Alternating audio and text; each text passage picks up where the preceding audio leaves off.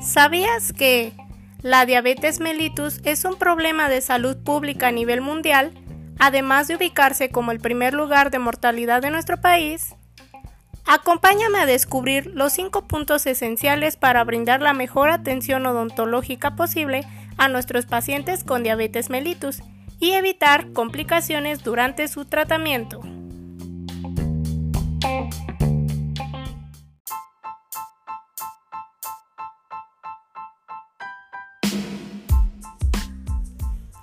Hola, mi nombre es Mitzi Rubí García Rojas, futura odontóloga estudiante de la Facultad de Estudios Superiores Zaragoza. Orgullosamente, UNAM. Bienvenido al primer episodio titulado La atención odontológica del paciente diabético. ¿Qué es la diabetes? La diabetes es un síndrome metabólico de tipo crónico degenerativo caracterizado por una hiperglucemia persistente debido a un deterioro en el metabolismo de carbohidratos y lípidos, resultado de un defecto en la secreción y o en la acción de la insulina. Además, esta enfermedad desencadena múltiples complicaciones sistémicas y bucales, ya que compromete a diversos órganos, por lo que también se ubica como la principal causa para la amputación no traumática de miembros inferiores y de otras complicaciones como la retinopatía, insuficiencia renal, manifestaciones bucales y factor de riesgo para enfermedades cardiovasculares. Por ello, es indispensable que el cirujano dentista tenga los elementos necesarios para realizar el diagnóstico presuntivo y establecer un plan de tratamiento acorde a las necesidades del paciente. El conocimiento del cuadro clínico y la fisiopatología de la diabetes mellitus permitirá al cirujano dentista participar en el tratamiento presuntivo y el control tanto sistémico como estomatológico del paciente, evitando así futuras complicaciones.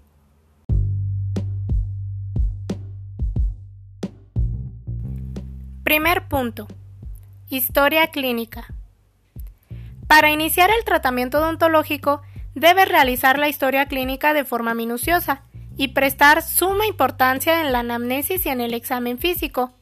De esta manera, podrás identificar a qué grupo de pacientes pertenece tu paciente frente a este padecimiento, ya que de esta manera sabrás el protocolo que deberás tomar para su atención, o bien poder hacer un diagnóstico presuntivo de esta enfermedad. Se pueden clasificar dentro de seis grupos diferentes. Sospechoso padecer diabetes. Grupo de riesgo diabético no controlado, diabético mal controlado, diabético lábil y diabético estable. Segundo punto. Protocolos de atención. No será necesario modificar protocolos de atención a pacientes diabéticos estables de tipo 1 y 2 y a pacientes diabéticas gestantes con control metabólico.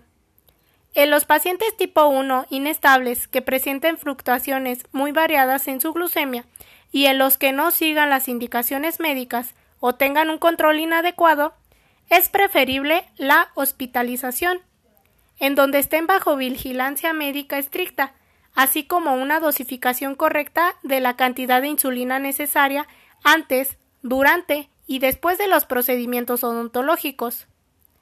Las indicaciones generales para el paciente serán no modificar ni omitir su dieta y tratamiento por motivo de la consulta. No deberán asistir en ayunas. Deberán tener una correcta técnica de cepillado con un control de placa. El uso del hilo dental y de otros auxiliares de higiene para que así tengan una buena higiene bucal. Tercer punto. Citas matutinas. Debes considerar que las citas tendrán que ser matutinas, ya que el paciente tendrá más capacidad adaptativa física y emocional. Deberán ser breves, atraumáticas y con el menor grado de estrés posible, con un ambiente de seguridad y tranquilidad. Vigilarás el nivel de glucosa con glucómetro o tiras reactivas, antes y después del tratamiento. Si los niveles de glucosa en sangre no son controlados, se pueden desencadenar diversas complicaciones sistémicas agudas, como la cetoacidosis diabética, que es un padecimiento que pone en peligro la vida del paciente, la hipoglucemia de forma leve a moderada o de forma severa. Durante una consulta odontológica es más probable una crisis de hipoglucemia que una de hiperglucemia. Si nos basamos solo a los síntomas, puede ser difícil diferenciar entre ellos. Por ello se recomienda iniciar el tratamiento como si se tratara de una hipoglucemia y administrar una fuente de carbohidratos. Si el paciente estuviera experimentando un episodio de hiperglucemia, la poca cantidad de azúcar adicional no causa daño significativo. Inmediatamente después del tratamiento se debe medir el nivel de glucosa. Cuarto punto. Exodoncias. Si el tratamiento requiere de exodoncias, primero lo deberás remitir con su médico para que modifique su tratamiento de insulina o cambie en su dieta, y se ministrará una cobertura antibiótica preoperatoria, vitamina C y complejo B, para disminuir los riesgos de infecciones secundarias y mejorar la cicatrización. Los pacientes que cursen con procesos infecciosos e involucren espacios aponeuróticos de cabeza o cuello y pongan en peligro la vida del paciente se canalizará al servicio de urgencias de hospitales del tercer nivel de atención. Quinto punto. Farmacología. En cuanto al área farmacológica, el paracetamol será el analgésico de elección. Se deberá evitar el uso de medicamentos que potencialicen el efecto hipoglucemiante. El uso de anestésicos locales con adrenalina o epinefrina no están contraindicados en el paciente diabético con control adecuado.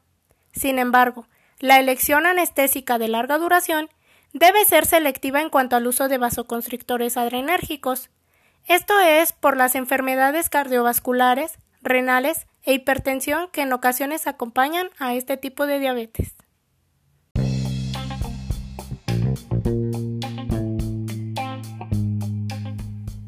Considerando estos cinco puntos, podrás brindarle a tus pacientes diabéticos la mejor atención posible, controlando y disminuyendo los riesgos durante el tratamiento.